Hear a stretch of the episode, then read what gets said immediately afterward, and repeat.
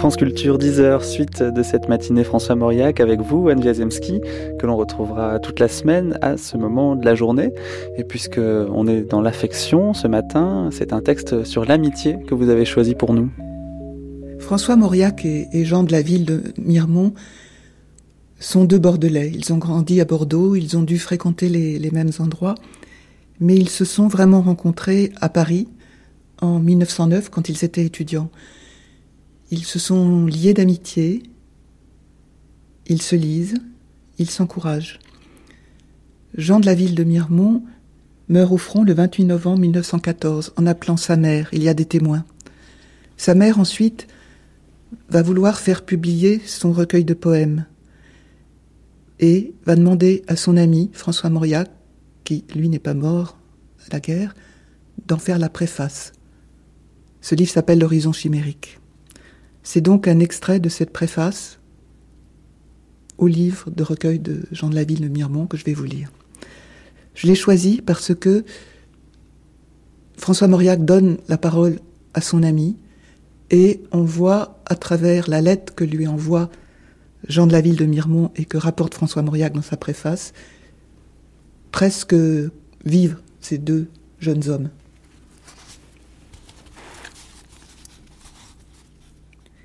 Sévère pour lui-même, Jean n'éprouvait qu'indulgence envers ses amis, et l'homme de lettres, naissant que j'étais, ne le scandalisait pas.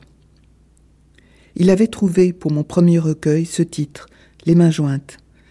Et lorsque Barès consacra à ses balbutiements un article dans l'Écho de Paris, je reçus à Bordeaux, où Pâques m'avait ramené, cette lettre fraternelle. Donc c'est la lettre de Jean de la ville de Miremont à son ami François Mauriac. Mon vieil ami. Là, je me permets juste de dire, ils ont 20 ans. Hein. Mon vieil ami. J'ai failli aujourd'hui, contre mon habitude, ne pas acheter l'écho de Paris. Mais avant de rentrer travailler, une sorte de pressentiment m'a fait retourner sur mes pas jusqu'au kiosque. Je suis content, très content. Si tu n'avais pas quitté la rue Vanneau, tu m'aurais vu tout de suite en haut de ton escalier. L'article de Barès est charmant. L'homme dédaigneux t'a compris. Mais sans venterie, je crois te comprendre encore mieux que lui, parce que je ne me demande pas, comme lui, quelle voie va-t-il choisir, ni qu'adviendra-t-il de la charmante source. Barès compte sur ton bon sens, ta raison. Pour moi, je compte encore sur autre chose. D'ailleurs, quoi qu'il espère de tes quatre saisons, quoi que nous espérions tous, il me semble que je n'aimerais jamais rien de toi davantage que ces mains jointes, que j'ai vues s'unir dans notre obscure amitié, et que ces vers que tu m'as lus pour la première fois dans une chambre d'hôtel, je te serre affectueusement les mains sans les disjoindre. Je reprends le texte de Mauriac. Ce fut le printemps de notre amitié. L'année suivante, nous passâmes ensemble les vacances de Pâques dans ces landes où il inventait pour les enfants de ma famille des jeux merveilleux. Il jouait au sauvage, construisait des huttes et des cabanes.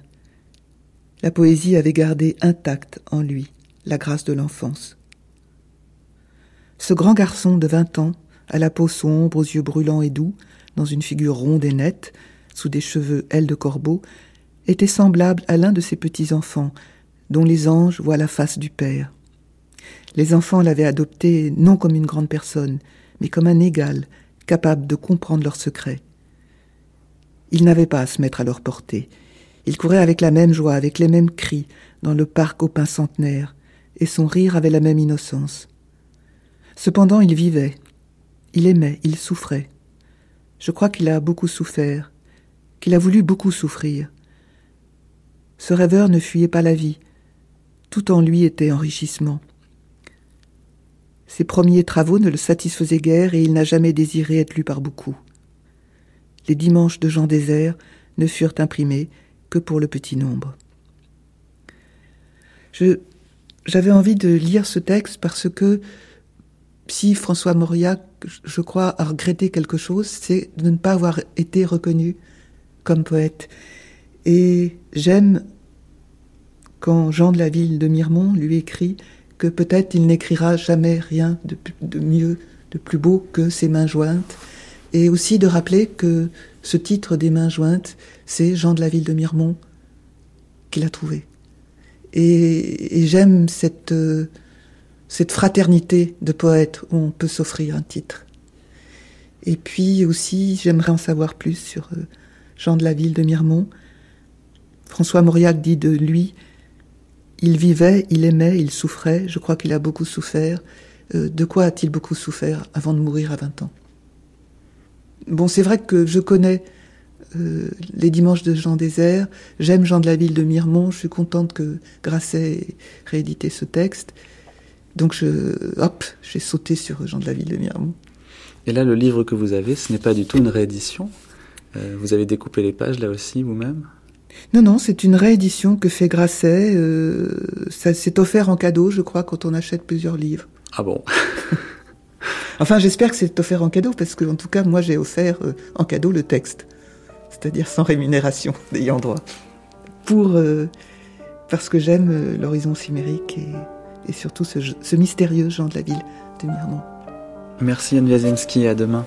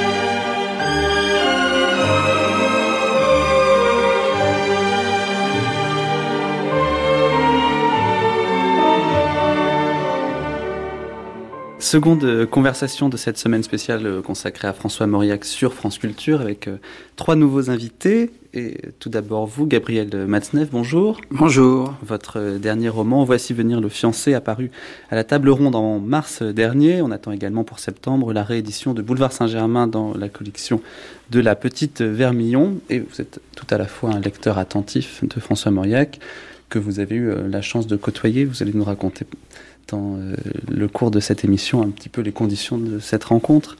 Avec vous, Jean-Luc Barré, bonjour. Bonjour. Vous préparez en ce moment une biographie de François Mauriac, après celle euh, très exhaustive de Jean Lacouture, qu'on entendra euh, demain à cette même heure, et celle plus romancée de Violaine Massenet, qu'on entendait hier, également dans la table ronde.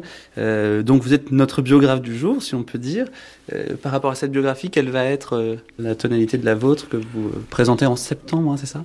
Euh, septembre 2007, oui, euh, chez, chez, Fayard. Euh, oh, je, je, crois que le sujet est loin d'être épuisé. Quand vous dites exhaustif pour Jean Lacouture, je crois que c'est effectivement une biographie, euh, une très belle biographie, très très riche, qui a été écrite dix ans après la mort de François Mauriac, c'est-à-dire un moment où beaucoup d'archives n'étaient pas pas ouvertes. Et euh, je dirais que la biographie de Jean Lacouture tourne beaucoup plus autour de la de la de l'engagement politique, l'engagement littéraire aussi bien sûr de, François Mauriac, que de l'autre aspect quand même essentiel du, personnage qui est sa vie intime et sa vie et sa vie personnelle. Et c'est sans doute enfin c'est pour moi un des axes principaux aujourd'hui de, euh, de, de, de, mon travail de biographe euh, sans occulter bien sûr tout le reste mais je crois qu'il y a bon enfin on va sans doute en parler il y a des aspects de la vie de François Mauriac que, qu'on a toujours abordé avec beaucoup de, de, de, soins, de précautions, de distance. Et, aujourd'hui, les archives permettent notamment de, de, comprendre beaucoup mieux cet aspect du personnage. Voilà, le mot est donc euh, lancé pour la première fois de cette émission. L'intimité, ce sera le thème dominant de notre conversation d'aujourd'hui. Le troisième invité aurait dû être une invitée, membre de la famille Mauriac. Euh, mais elle a dû euh, renoncer à venir pour cause d'un mauvais virus. Et euh, en revanche, ce ne sera pas, comme on dit, un remplacement poste à poste, mais nous avons la chance d'avoir parmi nous Bruno Tessarek. Bruno Tessarek, bonjour. Bonjour. Vous êtes écrivain. Votre dernier ouvrage, La femme de l'analyste, a paru en 2005 chez Bûcher-Chastel et vous étiez de passage ici pour autre chose, mais ça nous permet de vous agripper au vol et puis de vous voler une heure. Et vous, Peut-être prenons un moment pour en parler. Votre rapport à François Mauriac, il passe par euh, Édouard Bourdet, euh, l'homme de théâtre. Oui, j'ai publié il y, a, il y a un an et demi euh, une, une biographie euh, sous forme de récit du couple Bourdet, Édouard et Denise Bourdet. Donc rappelez-nous qui sont. Euh, Alors Édouard Bourdet a été un très très grand dramaturge de l'entre-deux-guerres, l'auteur de, euh, de pièces comme vient de paraître, Le sexe faible, voilà les deux peut-être les plus connus, La fleur des pois. La prisonnière, enfin une dizaine de pièces très connues. Et il a été en plus administrateur de la Comédie Française de 36 à 40 sous le Front populaire, ce qui a une certaine importance dans euh, sa relation avec Mauriac, puisque c'est lui qui a euh, très largement fait écrire Mauriac pour le théâtre et qui a euh, monté Asmodée, sa première pièce à la Comédie Française en 37.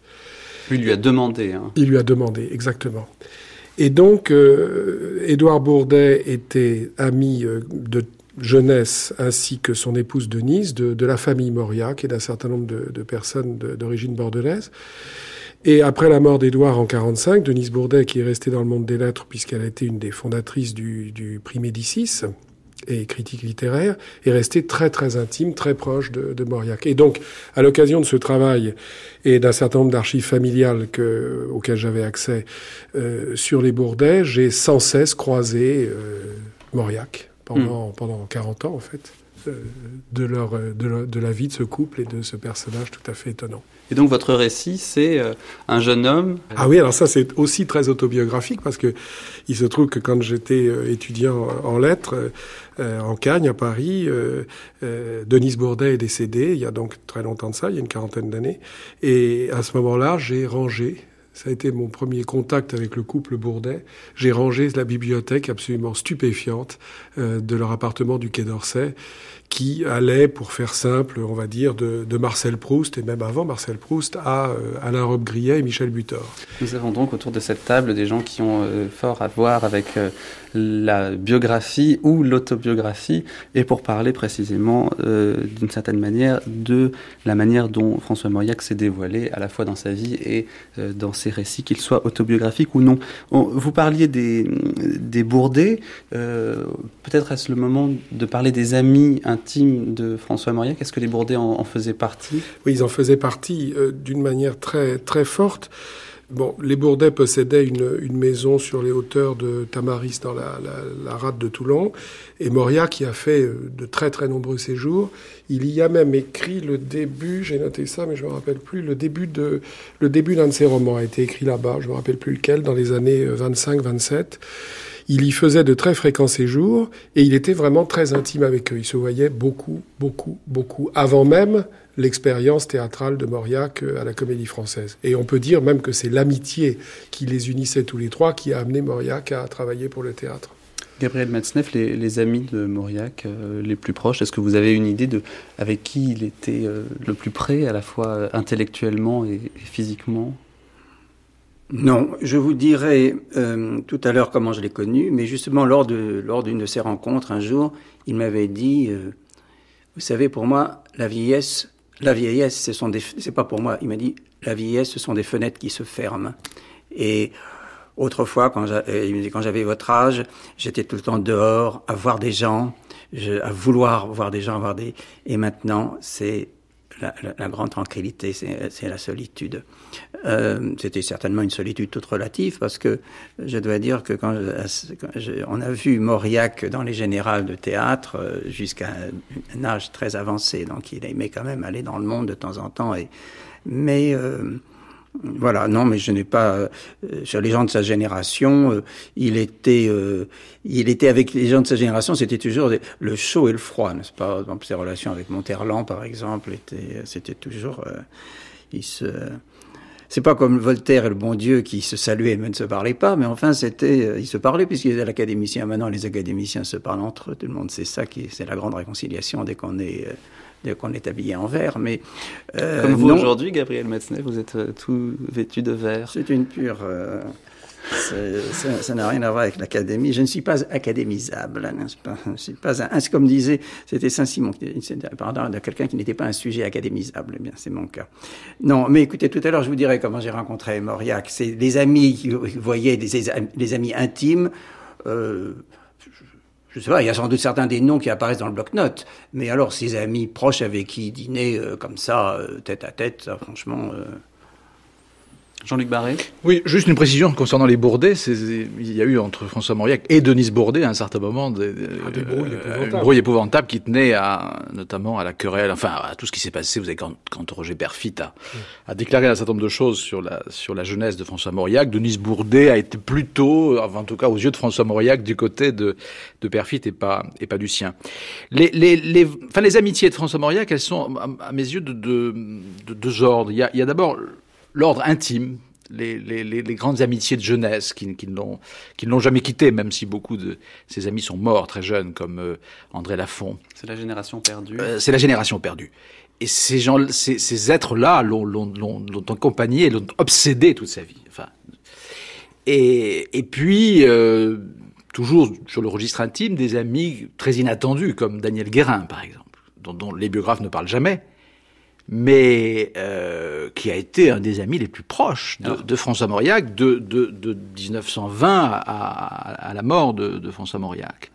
Qui est Daniel Alors Daniel Guérin était un intellectuel euh, qu'on peut classer, je crois, de très, très à gauche, enfin, et, et, et entre autres, bon, militant de, diverses causes politiques, qui, qui allait d'ailleurs dans le sens plutôt de, François Mauriac, notamment au propos de la guerre d'Espagne et, et, de la résistance, mais aussi un militant euh, très euh, très clair de la cause homosexuelle, très engagé avec Françoise Daubonne, avec d'autres.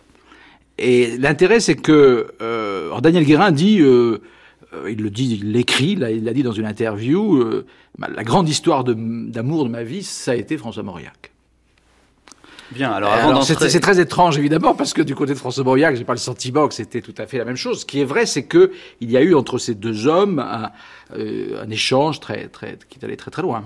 Oui. Et donc, avant d'entrer dans ce thème qui effectivement fait partie de la biographie. Il y a d'autres amis quand même. Il y a d'autres amis. Alors, il y a aussi tous les amis. par les autres amis. Bah, dont, dont, fait partie bien sûr Gabriel Masneff et, et, et d'autres, c'est-à-dire cette espèce de diversité d'amis qu'avait François Mauriac. C'était un homme, au fond, c'est pas du tout un homme retranché. C'est un homme, quand il était à Malaga, bien sûr, vous voyez pas grand monde, mais à Paris, euh, ça fait partie de, de, tout à fait de, de l'ambivalence de François Mauriac. C'est d'être aussi un mondain, un homme très, finalement, très, très sociable, euh, fréquentant les, les salons, euh, sortant au théâtre, etc. Donc il y avait aussi beaucoup d'amis de ce côté-là, mais c'est pas exactement les mêmes. Il était effectivement euh, quelqu'un qui aimait beaucoup la société, euh, Bruno Tessarek. C'est ce qui vous a frappé un oui, petit peu. Oui, ça m'a beaucoup frappé ça.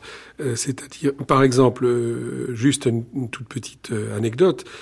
Pour la première d'Asmodée à la Comédie Française en novembre 37, je crois, Bourdet, qui connaissait bien son monde, euh, avait fait, euh, avait préparé une salle extraordinaire, à la fois de, de, gens très intelligents, des critiques, etc. Mais il y avait dans la salle, si j'en crois la biographie de Jean Lacouture, et on verra dans celle de, dans la vôtre, Jean-Luc Barré, si cette chose se confirmera, il y avait euh, six ambassadeurs, sept ministres et vingt académiciens.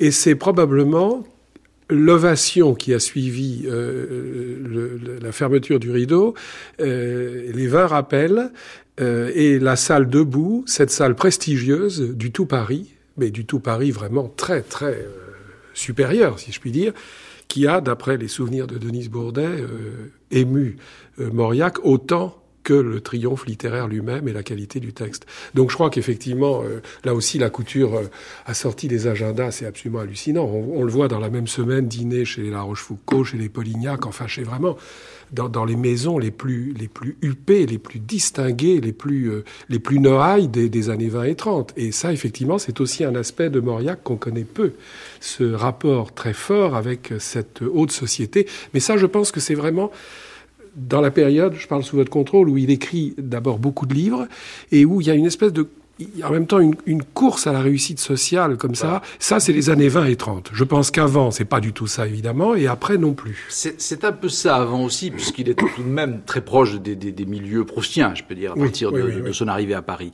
Mais ce qui est, ce qui est intéressant, c'est que ça, ça fait partie euh, aussi des contradictions de Mauriac, c'est que pratiquement tous ces milieux-là, ne lui ont rien inspiré du point de vue romanesque. C'est-à-dire que c'est des milieux qui fréquentent pour des raisons, en effet, euh, ou de réussite sociale ou d'intérêt, comme ça. Euh, finalement, le côté pittoresque de ces milieux-là l'intéressait, l'amusait.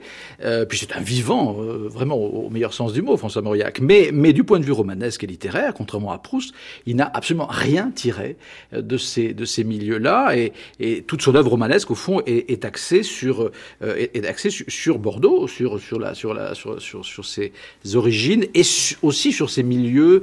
Donc c'est ce côté intime, finalement, de, du personnage. Et vous, alors Gabriel Metzneff, qui est évidemment beaucoup, beaucoup, beaucoup plus jeune que François Mauriac, quand vous l'avez euh, connu, euh, il y avait une différence d'âge euh, très, très grande Écoutez, moi, je, l'ai connu comme ça. C'était après mon service militaire, donc c'était à la fin, à la fin de la guerre d'Algérie, n'est-ce pas? En fin 62, Tesson, Philippe Tesson, qui était rédacteur en chef de combat, me propose de, de, de publier une chronique par semaine le jour que je voulais. J'avais choisi le jeudi parce que c'était euh, des souvenirs. À l'époque, c'était le jeudi où les, écoliers étaient en vacances. J'ai toujours eu un côté écolier, donc j'avais choisi le jeudi. Et tous les jeudis matins, euh, j'ai donné une chronique à combat depuis euh, depuis à peu près le fin novembre 62. Et en 63, dans, je crois que c'était en mars ou début avril 63, Mauriac euh, m'égratigne dans son bloc-notes. Donc j'étais absolument, je n'avais publié évidemment aucun livre, et à part ces chroniques de combat, euh, je, connaissais, euh, personne ne me connaissait, n'est-ce pas, à part mes amis. Alors que vous dit-il dans le bloc-notes? C'était à quel sujet? Et, et donc il m'égratigne parce que j'avais j'avais protesté du fait que le pape, qui était Jean XXIII, avait reçu à Djoubei le, le, le, gendre de Khrouchtchev. Et Mauriac me répondait euh, d'une façon, il, disait que euh, sans doute, euh, il rappelait que, que Khrouchtchev s'était souvenu qu'il avait été un, enfant baptisé, etc. C'est pour ça qu'il avait envoyé son... Et j'avais trouvé ça extrêmement saut parce que par une coïncidence tragique, cette année 63 avait vu un redoublement, car ce que les gens ne savent pas, enfin je parle ici à Paris, parce que les, les Parisiens parlent beaucoup, mais ne savent pas toujours les choses, les intellectuels parisiens, je dis, euh, le, le, ce gouvernement de Khrouchtchev, qui ici paraissait le symbole de la libéralisation, etc., euh, s'est caractérisé par un renouveau terrible de la persécution religieuse, et dans le, en janvier 1963, dans le seul mois de janvier 63, 900 églises avaient été fermées en Russie. Il en restait déjà plus beaucoup d'ouvertes, alors 900 églises en un seul mois. Et donc j'avais fait une réponse à Mauriac, et dans mon journal euh, de l'époque, parce que je j'étais dans mon journal depuis l'âge de 16 ans, j'ai dit, je, je vais être terrible, faire une réponse terrible. Et j'ai fait une réponse terrible, qui est sans doute peut-être un des deux ou trois meilleurs textes polémiques que j'ai écrit de ma vie, qui s'appelle Les Anges séparés, un très long texte où j'assassine Mauriac d'une manière incroyable. Et ça a été le début de notre amitié. Des extraits, vous ne vous souvenez pas de phrases particulièrement euh, euh, significatives? Ah, ah ben ça, je réussis. C'est, euh, Oh, écoutez, là, les, gens, je l'ai repris dans Le Sabre de Didi, qui est un recueil de textes. Les gens n'ont qu'à aller le chercher, n'est-ce pas? Les auditeurs, il y a aussi peuvent aller dans les librairies acheter des livres, n'est-ce pas? Après avoir écouté France Culture, évidemment. Euh, donc, euh, c'était une chronique très très remarquable où je, je, je, je rappelais cette terrible persécution qui était euh, dont était euh, victime l'Église orthodoxe en Russie. Et euh, Mauriac m'a écrit et m'a dit qu'il aimerait me rencontrer. Et euh, nous nous sommes rencontrés. Je suis allé le voir avenue Théophile Gautier. Il avait un salon. Ça faisait un peu, c'était un peu bizarre. Je m'attendais pas à, à, un salon comme ça pour un écrivain. Moi, euh, ça faisait un peu salon de, vous savez, chez les dentistes très chic, mais chaque, très chic, très bourgeois, avec un, un, piano. Je me souviens, il y avait un piano. Et euh, donc, c'était, il m'a fait un peu le numéro du, de, de Barès recevant le jeune Mauriac, n'est-ce pas? C'était très au point. Mais il était charmant. Et ensuite, et je dois dire que euh, je l'ai vraiment... Alors là, on a parlé de cette situation des orthodoxes, et et là, c'est là où j'ai vu la capacité d'enthousiasme de ce vieil homme, de sa capacité de générosité et d'intérêt pour les choses, car moins d'un an plus tard, je l'ai, euh, parce que les orthodoxes à Paris ont essayé de mobiliser l'opinion, qui était très difficile à mobiliser, puisque c'est l'époque, toute l'intelligence était marxiste. Si vous n'étiez pas marxiste ou structuraliste, vous étiez un, vous étiez un con, un ringard, n'est-ce pas? Et donc, euh, c'était très difficile, surtout, et puis Khrouchtchev était très populaire. Donc, euh, et en l'année suivante, on a fait, je crois c'était en mars 64, pendant le carême, on a fait une grande réunion à la mutualité qui a été un moment bouleversant, très très important pour contre la persécution des chrétiens en URSS et Mauriac. Euh, a pris la parole, car je l'avais, enfin, si je veux dire, par mon truchement, j'ai été, il, s'est intégré à ce groupe de, de, de disons, d'orthodoxes de Paris, qui, et, là, il a fait un discours absolument très, très bouleversant. Il a, il a parlé avec sa voix extraordinaire, n'est-ce pas? Cette voix euh, qu'il avait euh, et qui dont il a, de cette, de cette épreuve, de cette voie abîmée, il, il a fait un, art, n'est-ce pas? Comme quoi, on, fait, on, fait, on fait même de ces infortunes, on peut, on peut en faire euh, un, instrument supplémentaire de, de réussite, n'est-ce pas?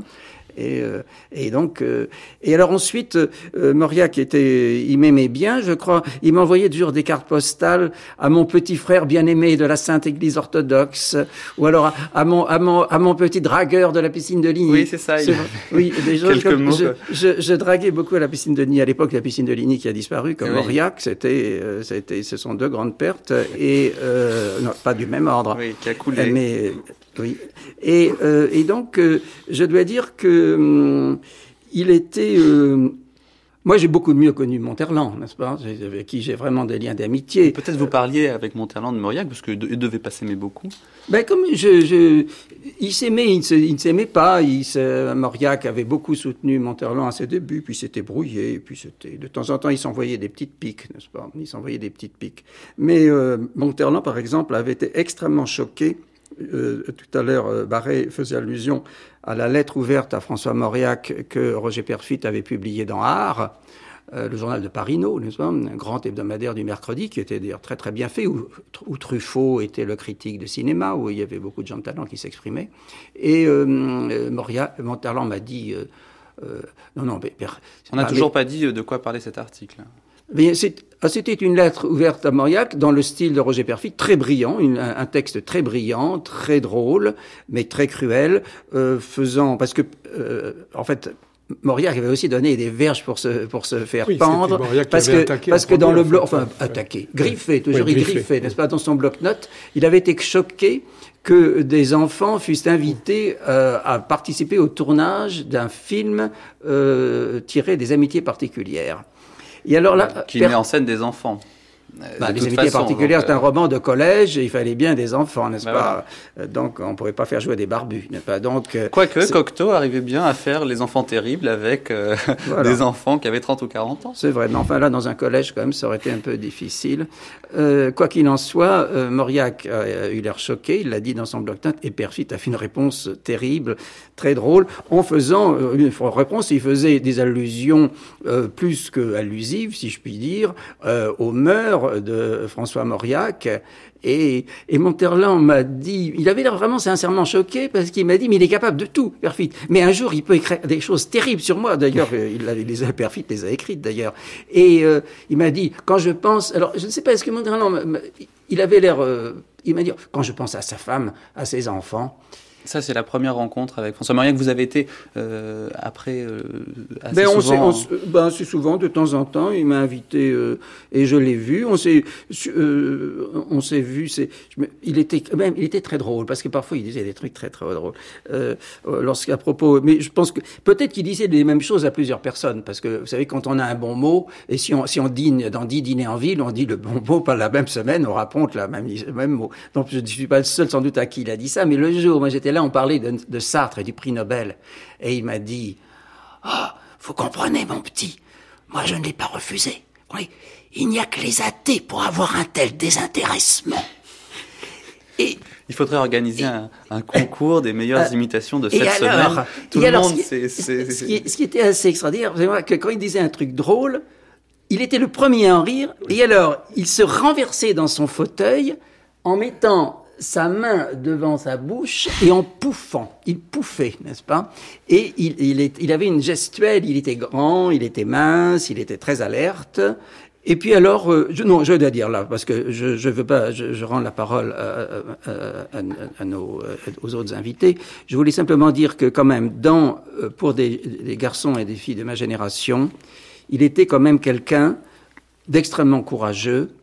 Il était un écrivain engagé, il s'est engagé dans des causes difficiles.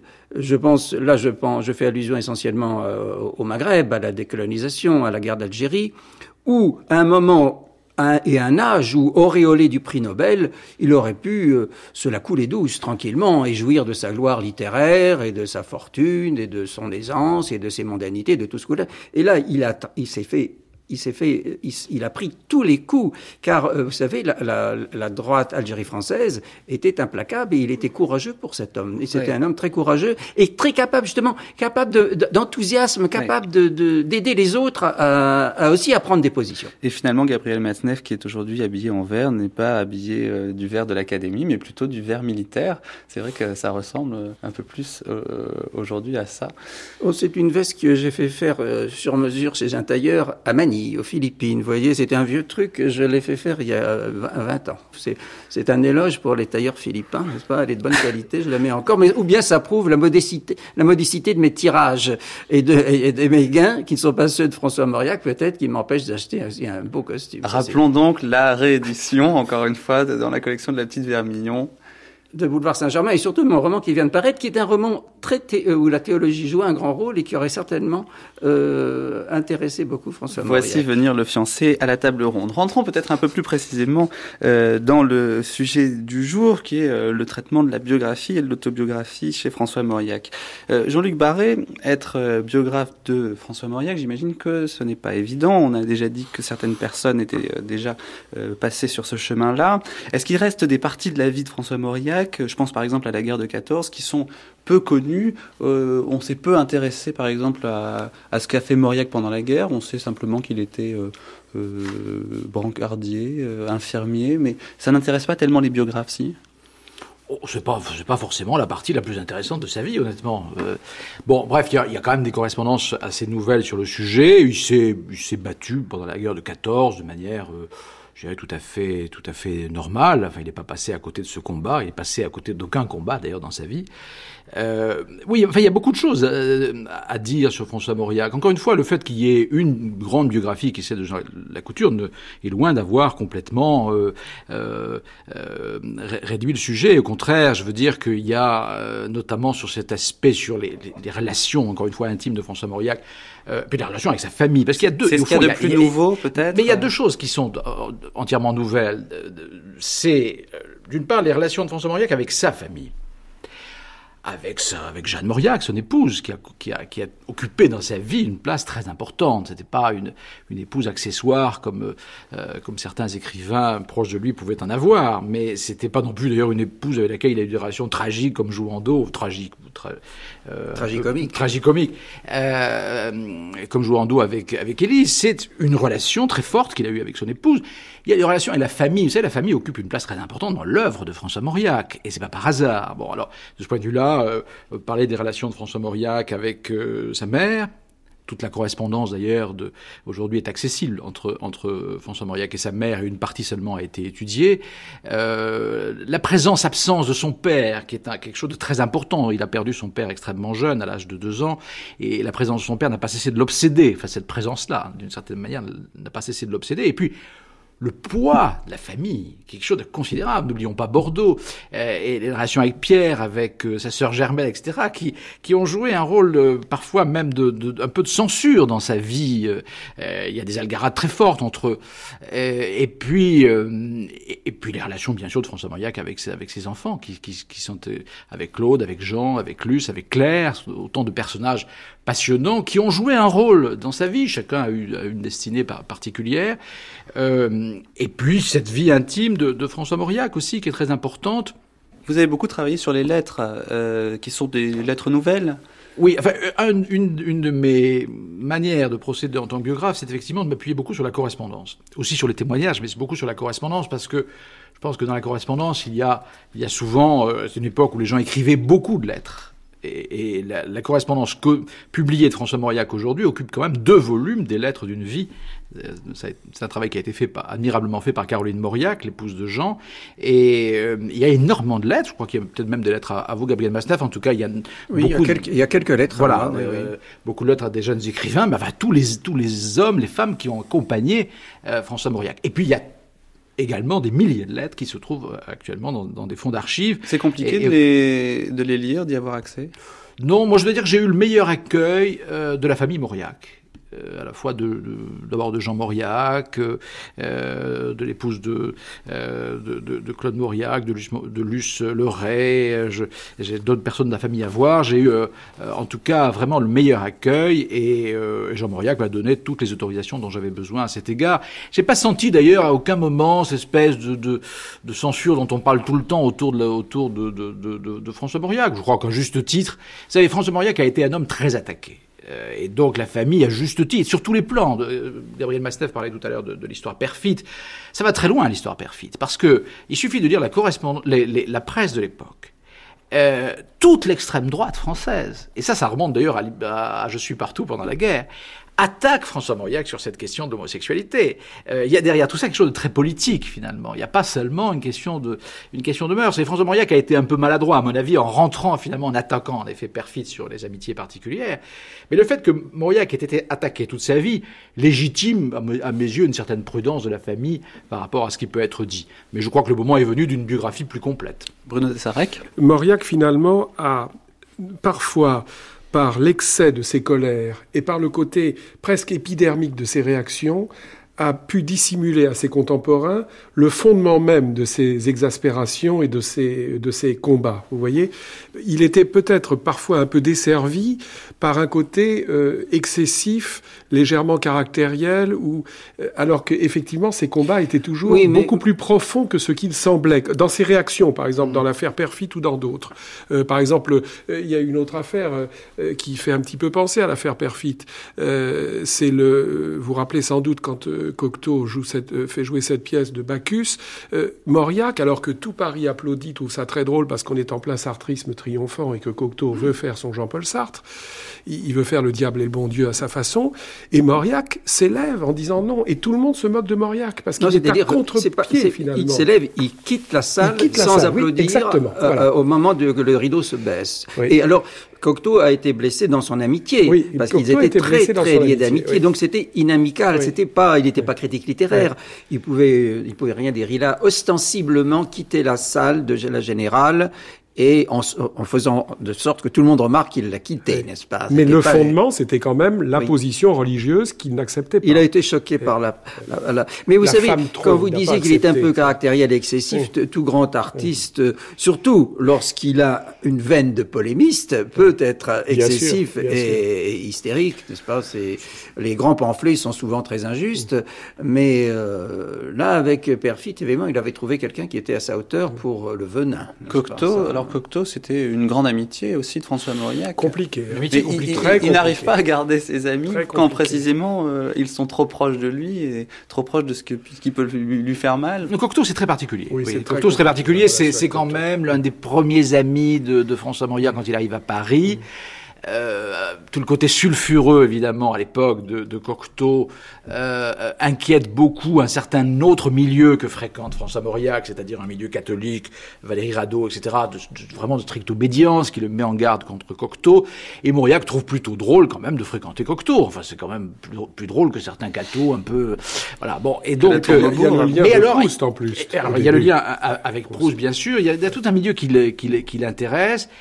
Et en même temps, euh, et en même temps, euh, François Mauriac juge Cocteau, ce que ne faisait pas forcément Cocteau pour François Mauriac, mais il le juge. Il voit parfois euh, l'inconstance du personnage, sa légèreté, son, jeu parfois un peu un peu faux, etc. Enfin bref, ça c'est le sentiment de Mauriac, mais en même temps, il y a, entre eux une grande affection qui va durer jusqu'à la fin, mais c'est parmi les amis de, de Mauriac, Cocteau est celui peut-être avec lequel la relation a été la plus complexe. Peut-être parce qu'ils se ressemblaient par certains aspects. Est-ce que vous vous êtes basé un petit peu, j'imagine aussi, sur euh, les écrits les plus autobiographiques euh, de François Mauriac? Si on les recensait euh, un petit peu, il y a quoi? Les mémoires intérieures, les nouveaux mémoires intérieures, il y a quelques essais Écoutez, son autobiographie, c'est d'abord s'arrête pratiquement à la fin, j'allais dire, de sa jeunesse, ou en tout cas, elle ne dépasse pas les années, quelques années qui suivent son arrivée à Paris pas tout à fait, euh, c'est pas tout à fait euh, insignifiant hein, de, noter ça, parce que euh, il y a, il y a chez François Mauriac à un certain moment le refus de l'autobiographie. Oui, et d'ailleurs, on voit bien que son bloc-notes où il parlait beaucoup de lui-même, puisque lorsqu'un de ses livres paraissait, il pouvait y avoir la guerre sur tous les cinq continents, il ne parlait de que 200 livres qui sortaient d'ailleurs. C'était un conseil qu'il donnait aux jeunes auteurs. Quand vous publiez un livre, n'allez qu'à des interviews ou de, ne, ne, parlez que de votre livre, n'est-ce pas? Ne parlez pas d'autre chose. Concentrez-vous sur votre livre. Et donc, il donnait l'exemple dans le bloc-notes. Vous n'avez pas, écouté du tout, Gabriel Mathieu. Non, parce que je, je suis peut-être... Euh, un mauvais élève, voilà. Je suis un mauvais élève. Non, mais parce que j'ai grand plaisir à, à, parler avec nos amis de, de Moria que j'aimais beaucoup et que j'admirais beaucoup. Mais pour parler sérieusement, euh, donc, c'est vrai, il, il parle de lui, mais quasiment euh, ce journal où il pourrait faire passer plus de choses personnelles, et surtout après, euh, étant très très vieux, prix Nobel hors d'atteinte quand même. Pas, il pouvait se permettre des et même des audaces sur certains plans de la vie, euh, disons même de la vie amoureuse, par exemple. Euh, non, ça, il ne se permet pas. Est-ce que c'est son éducation? Et je pense que les journaux intimes étaient un genre qui peut-être l'inquiétait un mmh. petit peu. Oui, on, on, on, on va euh, y venir peut-être un peu plus précisément. Je voudrais lire cette petite citation des euh, mémoires intérieures. Il n'est plus question aujourd'hui de découper son destin selon les pointillés imposés par nos manuels de philosophie, intelligence, sensibilité, volonté. L'auteur d'une autobiographie est condamné au tout ou rien. Je ne dirai donc rien. C'est formidable d'écrire ça au début, premier chapitre euh, de l'œuvre la plus autobiographique. Mais ça n'incite peut-être pas tellement le lecteur à acheter le livre, alors ça c'est quand même là pour le coup c'était. Je, Bruno je me demande si euh, la difficulté qu'a, euh, que ressent et qu'exprime Mauriac à écrire une autobiographie ne vient pas du fait que, à la sortie de l'enfance, comme vous le disiez tout à l'heure, d'une certaine façon tout est joué. L'enfance, c'est le temps des émotions, c'est le temps des découvertes, et ensuite, il y a quelque chose qui est repris par, par la vieillesse, d'une certaine manière. Euh, je dirais, je mettrais le mot vieillesse entre guillemets. Moi, j'ai toujours eu le sentiment, en lisant Moria, que, euh, que pour lui, la vieillesse, le temps du crépuscule, le temps de la lumière qui décline, commence très tôt dans la vie. Il en parle à partir de, me semble-t-il, une quarantaine d'années. Comme si, au temps de l'enfance, espèce de paradis perdu lointain, où tout s'est constitué, géographiquement, historiquement, affectivement, ne pouvait succéder que le temps du souvenir, qui est celui de l'écriture. Mais l'entre-deux, finalement, et puis regardez, à la fin, euh, le bloc-notes, c'est d'abord des prises de position événementielles, beaucoup plus que... que... Et il parle très peu de lui, finalement. Ce qui expliquerait... Donc, une espèce d'incapacité à parler de soi, parce que le moi, c'est celui de l'enfance, et qu'il est répété euh, à travers les Mais romans et les œuvres Est-ce que vous ne pensez pas que c'est précisément à, à, cause de ces liens familiaux, de l'importance de la famille dont euh, euh, que vient d'évoquer euh, Barré, que, que il n'a pas osé. Euh, il était peut-être moins libre qu'un écrivain qui n'a pas de famille, euh, qui n'est pas un grand bourgeois respectable et respecté, et qui peut tout dire. Il y a peut-être des livres qu'il n'a pas écrits, ou des pages oui. qu'il n'a pas écrits, des aveux qu'il n'a pas faits, euh, parce que la littérature d'aveu, il ne pouvait guère la faire, il était un peu ligoté socialement. Oui, il a regretté sans doute de ne pas pouvoir faire, euh, comme Gide par exemple, euh, son autobiographie. Toujours dans les mémoires intérieures, cette citation sur la famille. Dormez en paix, je ne parlerai pas de moi pour ne pas me condamner à parler de vous. Oh, je le sais bien, mon silence ne vous sauvera peut-être pas, et même lorsque je vous aurai rejoint, je continuerai d'être pour vous redoutable. Si je flotte encore un peu de temps à la surface, si des chercheurs tournent autour de ces inédits, de ces correspondances, de tout ce qui surnage à l'endroit où nous avons été engloutis, alors ce qui m'attendra vous attendra aussi.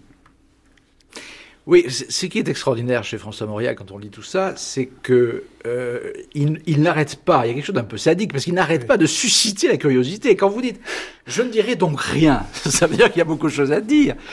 Et quand il dit, je, effectivement, je ne peux pas à cause, de vous, d'une certaine manière, à cause de la famille. Bon, il y a une lettre extraordinaire qu'il a, qui a été publiée d'ailleurs euh, dans les lettres d'une vie, qui date de 1964. François Moria, en 1964, il est déjà très très âgé. Bien. Et c'est une lettre qu'il qu adresse à son, à son frère Pierre, qui est plus âgé que lui. Et Pierre qui lui a fait la morale une fois de plus.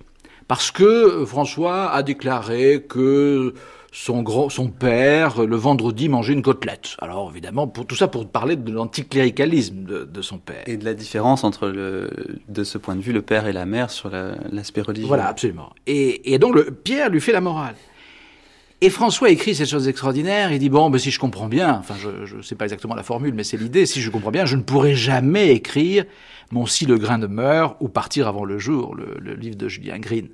C'est la preuve absolue qu'il y a là cette espèce de poids de la famille qui, a duré jusqu'au bout. Alors, on peut estimer, connaissant François Moria, qui est un personnage toujours un peu à double face, qu'il s'est peut-être servi de cela, finalement, pour ne pas avoir à écrire cette autobiographie, mais je crois quand même que si on retenait uniquement cette idée, on, écarterait quelque chose d'essentiel dans sa vie, c'est une part de douleur et de souffrance qui est très réelle et qui explique parfois peut-être l'ironie, voire la méchanceté qu'il pouvait avoir euh, à l'égard de, certains. Et, et, cette, et cette, cette, cette douleur et cette souffrance vient aussi de cette espèce de secret imposé. Gabriel Matzneff Mais peut-être aussi le secret est qu'il n'y avait pas tellement de choses à avouer parce qu'il n'a pas pu peut-être assouvir ses passions était peut-être été une expression peut-être un peu forte, mais enfin disons avoir euh, jouir de tous les plaisirs dont il aurait aimé jouir à cause de ce, de ce, ce ligotage de familial, social, euh, bien, de, du bienséance, etc. Enfin, aurait-il aurait voulu, parce que finalement peut-être qu'il trouvait plus de réconfort dans une certaine rigueur morale euh, que dans l'assouvissement de plaisir que finalement lui considérait. Non, mais c'est pas ce que je voulais dire. Mais là, mais là n'est pas la question. Il est certain que le, je ne peux pas, on va pas reprocher à un écrivain qui s'est nourri de catholicisme, de suivre les préceptes de son Église. Ce n'est pas la question, évidemment. Je veux simplement dire que euh, il n'avait peut-être pas finalement euh, euh, beaucoup de, pour parler clair, tellement de coquinerie à avouer qu'il n'en a pas fait tant qu'il qu'il en aurait peut-être aimé faire. Donc finalement, il avait une littérature d'aveu. Il faut seuls les grands pécheurs peuvent avouer les péchés qu'ils ont commis. Finalement, il aurait eu honte de n'avoir rien à avouer. Ben peut-être, je, je, ne sais pas, mais peut-être que peut-être que Barré va découvrir des des, ah, mais nous des, des choses qui chez Fayard en septembre pas, 2007. Pas du tout ce... Mon but n'est pas de découvrir des coquineries, je dis tout de suite. Brune, non, non, non, vous savez, il y a, quelqu'un me racontait que, que un des biographes précédents, je crois que c'est Jean Lacouture, ah ben, il le dit d'ailleurs dans un, un livre d'entretien, a cherché absolument euh, les relations amoureuses de François Mauriac, chercher quelqu'un qui aurait avoué avoir une relation amoureuse, il a trouvé personne. Bon, et effectivement, c'est pas forcément ceci qui est le plus, le plus intéressant. Ce qui est intéressant, c'est de savoir exactement euh, quelles étaient profondément les, les, les, orientations intimes et personnelles de François Mauriac. On a une certitude sur, euh, sur ce point-là? Vous, vous avez non, une conviction je, Non, mais d'abord, je voudrais dire une chose, c'est que quelle est l'importance de tout ça? L'importance de, de, tout ça, c'est de mieux comprendre. Le personnage et son œuvre. Je veux dire, quand vous regardez son œuvre, son œuvre est constituée pour l'essentiel, je parle de son œuvre romanesque, d'hommes et de femmes en rupture d'une certaine manière avec différents, comme on dit aujourd'hui, qui, sont dans une sorte de différence, que pas forcément sexuelle d'ailleurs, mais qui est souvent sociale. Euh, il a toujours été du côté, d'une certaine manière, des humiliés, des rejetés, des offensés, des marginaux. Ça, c'est très important. On a toujours tendance à, bloquer François Mauriac du côté d'un certain puritanisme religieux. Enfin, c'est absurde. C'est pas seulement l'homme du péché.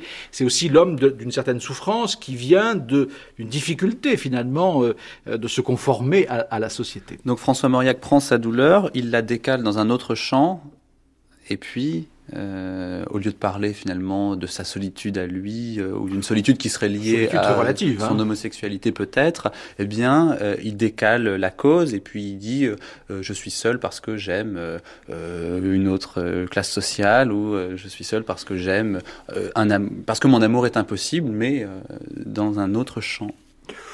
Oui, enfin moi, vous savez, ce que je retiendrai plus sur euh, François Mauriac, c'est une sorte d'ambivalence. Je crois que c'est un homme qui n'est pas, euh, on ne peut pas l'enfermer, par exemple, dans une forme de sexualité. C'est impossible. On ne peut pas enfermer François Mauriac dans quoi que ce soit. On ne peut pas l'enfermer dans une idée, encore moins dans une classe sociale, et, encore moins peut-être dans une sexualité. Et ce qu'il a peut-être agacé chez, chez Gide, chez Jouandeau, chez tous ces écrivains homosexuels qui revendiquaient haut et fort une sexualité, c'était une espèce de nouvelle catégorie, enfin on y est aujourd'hui complètement d'ailleurs, euh, qui lui le faisait un peu horreur. Il était dans une ambivalence. Pourquoi? D'abord parce qu'il aimait sa femme, ça c'est pas contestable. En tout cas, il l'a aimée euh, au début de sa vie. Ensuite, elle l'a accompagnée, elle a été sa complice. Et effectivement, il y a des amitiés amoureuses avec un certain nombre euh, d'hommes. Ça c'est pas contestable. Vous savez que c'est d'ailleurs c'est assez c'est assez courant. Enfin, c'est assez courant. Il y a un autre exemple de, de génération proche de la sienne, grand exemple de quelqu'un d'autre aussi admirable, aussi grand écrivain que lui, c'est c'est Thomas Mann. Les, euh, Thomas Mann et le rôle que Madame la redoutable Katia Mann qui était moins commode que Madame Moria, qui je crois était beaucoup plus gentille que Madame, Mann, qui avait l'air quelqu'un de redoutable. Eh bien, c'était un petit peu ça, n'est-ce pas? Mais comme dit très justement Barré, l'essentiel finalement, les, passions, euh, le, le, misérable tas de secrets dont parle Malraux, n'est-ce pas? Il, il est intéressant dès l'instant qu'il nourrit une œuvre. Et ce n'est que dans la mesure où il a permis à l'artiste de créer de la beauté euh, que, euh, que l'événement de sa vie, que le détail de sa vie est intéressant. Euh, c'est ça qui est intéressant, c'est ce qu'il en a fait, effectivement. Euh, euh, que, exemple, le baiser au lépreux, très beau roman, euh, que ces souffrances de ce, de ce, de, du personnage principal soient autobiographiques. Nous, à la limite, on s'en fiche, n'est-ce pas? Il est simplement, il les a tirés de son propre cœur. Quand on écrit un livre, on le tire de son propre cœur, de ses entrailles, de tout ce que vous voulez. On ne le tire pas du, de, des entrailles de la voisine. Euh, donc, euh... Ou alors c'est un autre type de roman, et c'est plutôt un polar. Bruno Tessarek. Oui, ce que vous dites tous les deux me fait penser, c'est que l'abbé Munier, dans son journal, dans les années 30, parlant de Mauriac, disait Son talent vient de ce qu'il a réfréné ses appétits donc l'abbé Munier qu'il connaissait bien et qui lisait ses livres avec attention. Ah, je pensais vu... que vous alliez dire qu'il était son confesseur. Ça m'aurait non, non, non, ça davantage inquiété. C'était pas son confesseur. Ça aurait été publié ouais, très vite. ça aurait été publié très vite. Mais il avait vu comme ça ce rapport entre les, les, les, les entre guillemets appétits réfrénés et, et l'œuvre en fait. Mais il y a quelque chose de très fort chez Mauriac aussi, c'est l'idée que dominer sa vie, c'est dominer son œuvre que de même que quand on écrit évidemment une œuvre, bah, temps il faut couper, il faut retrancher, il faut dominer son œuvre. On peut pas écrire effectivement faut tout, se donner, tout, ce qu'on, a envie d'écrire, on ne peut pas l'écrire, sans quoi ça n'a pas forcément d'intérêt du point de vue de la forme en tout cas. Et c'est un peu la même idée, c'était dominer sa vie sans, sans, sans être, euh, je suis pas un stoïque, ne parlons pas de stoïcisme, mais encore moins de puritanisme, mais il y a quand même l'idée qu'un certain abandon, finalement, euh, aurait peut-être desservi son œuvre. Et il écrivait à Gide, l'objet de la tentation, il ne tient pas de nous qu'il soit celui-ci ou celui-là, ce qui dépend de nous, c'est le refus. C'est un peu ce que vous dites, Jean-Luc Barré. Voilà, alors c'est le refus. Qui... C'est se dominer soi-même. Voilà, que je préfère dire dominer que refuser, parce qu'après tout, euh, les amitiés de, de, François Mauriac avec euh, toute une série de, d'hommes, de, de, femmes, etc., n'étaient pas de l'ordre du, du, refus, je oui, C'est lui qui le dit. Hein, en tout cas, oui, même. non, mais il n'a jamais refusé, par exemple, de fréquenter euh, tous les intellectuels, homosexuels ou pas, qu'il a fréquentés, ça c'est pas, ou les écrivains. Donc il n'y a pas, il faut, faut, pas encore une fois en faire quelqu'un, parce que ça, cette image pèse sur lui aujourd'hui. C'est très bien que vous fassiez une émission, de, une longue émission sur, sur François Mauriac. Tout le monde sait bien qu'aujourd'hui son œuvre est moins lue. Euh, il est dans cette espèce de purgatoire où beaucoup, tous les écrivains finalement finissent par tomber un jour ou l'autre.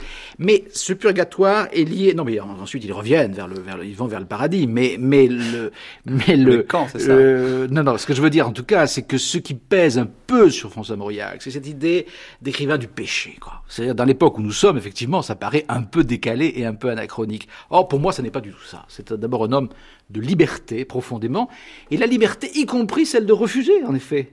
Euh, d'assumer euh, ce que l'on peut être euh, intégralement et de et voilà donc il y a mais c'est un homme extrêmement libre la, la, la que je dise un seul, bien sûr. un seul mot.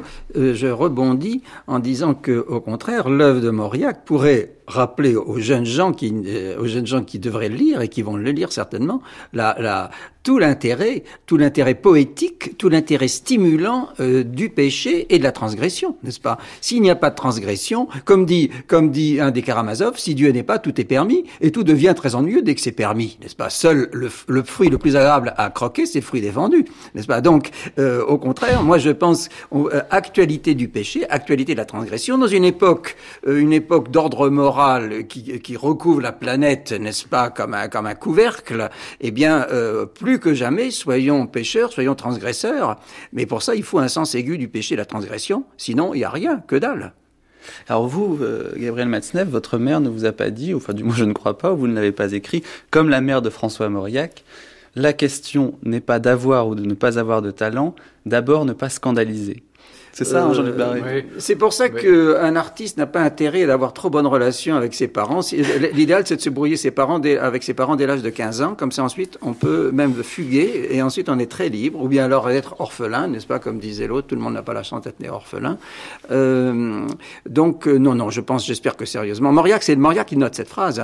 Mais il en, il en note sérieusement pour rigoler? Ah non, non, sérieusement, ah oui, c'est une vraie non, phrase non, qui a été vraiment prononcée. En même temps, en même temps la, la, bon, ça c'est un peu un réflexe un peu bourgeois, mais la mère de François Mauriac, euh, d'abord il y a une grande histoire d'amour entre François Mauriac et sa mère très ça, important. C'est toujours inquiétant. Très important d'amour. Oui. Les écrivains qui aiment leur mère, tous les écrivains aiment leur mère. Ah oui, mais enfin, attendez. Ça, euh... Sartre, Proust, enfin, il y en a beaucoup. Monterland un peu, non, quand même. Une complicité. Ah oui, oui. Hein, ah, oui, voilà. oui, oui, oui, oui, Bon, ça donne quand même des. Mais en tout cas, euh, il euh, y, y, a une relation très forte avec cette avec cette mère qui n'est pas la, la, la bigote aussi qu'on a qu'on a décrite. Effectivement, elle a un peu peur de de, de, ce que peut écrire son, fils, mais en même temps, elle l'a accompagné de, de, point de vue littéraire extraordinairement, parce que quand il, a quitté Bordeaux, il était, très jeune, et elle l'a d'une certaine manière encouragé à quitter Bordeaux. Ceci dit, il a beaucoup scandalisé. Hein.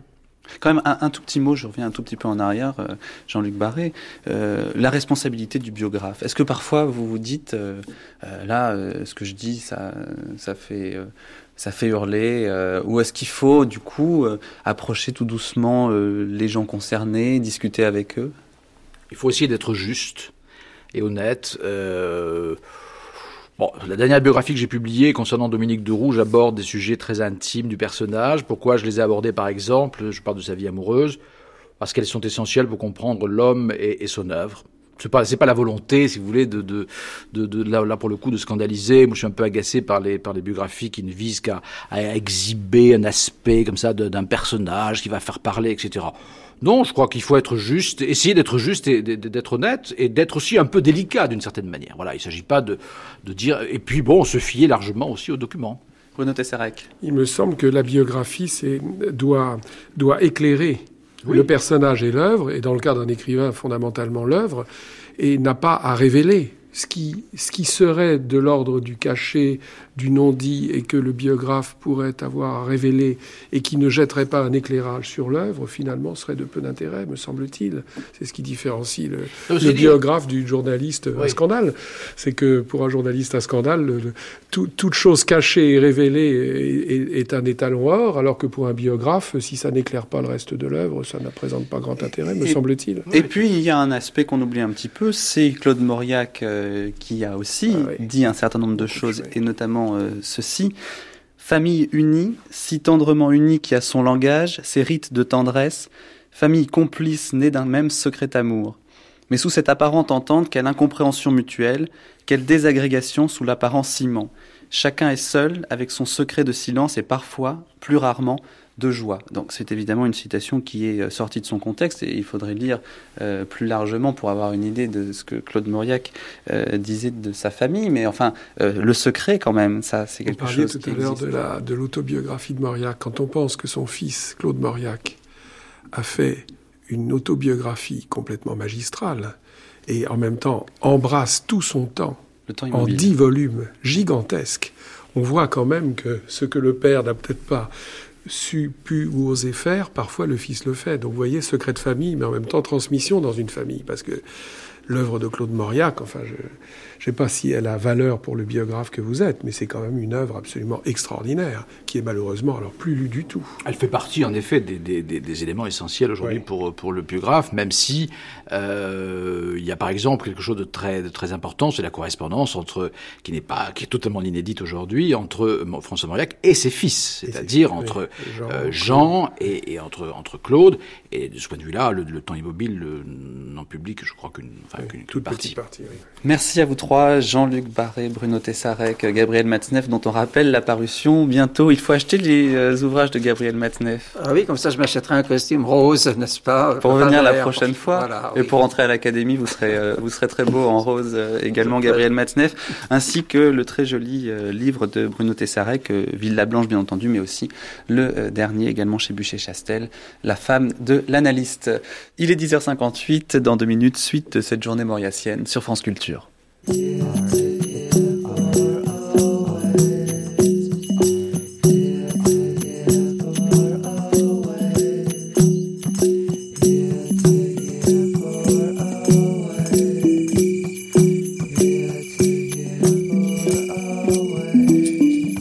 Le temps de s'évader, de réfléchir, le temps de rêver,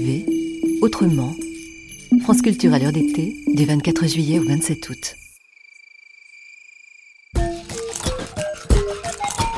Dix écrivains étrangers, dix parcours, une multitude d'univers, dix écrivains et à travers leur voix, un regard sur la réalité de leur pays, les rapports entre l'histoire et le présent, leur propre histoire et celle à laquelle ils appartiennent.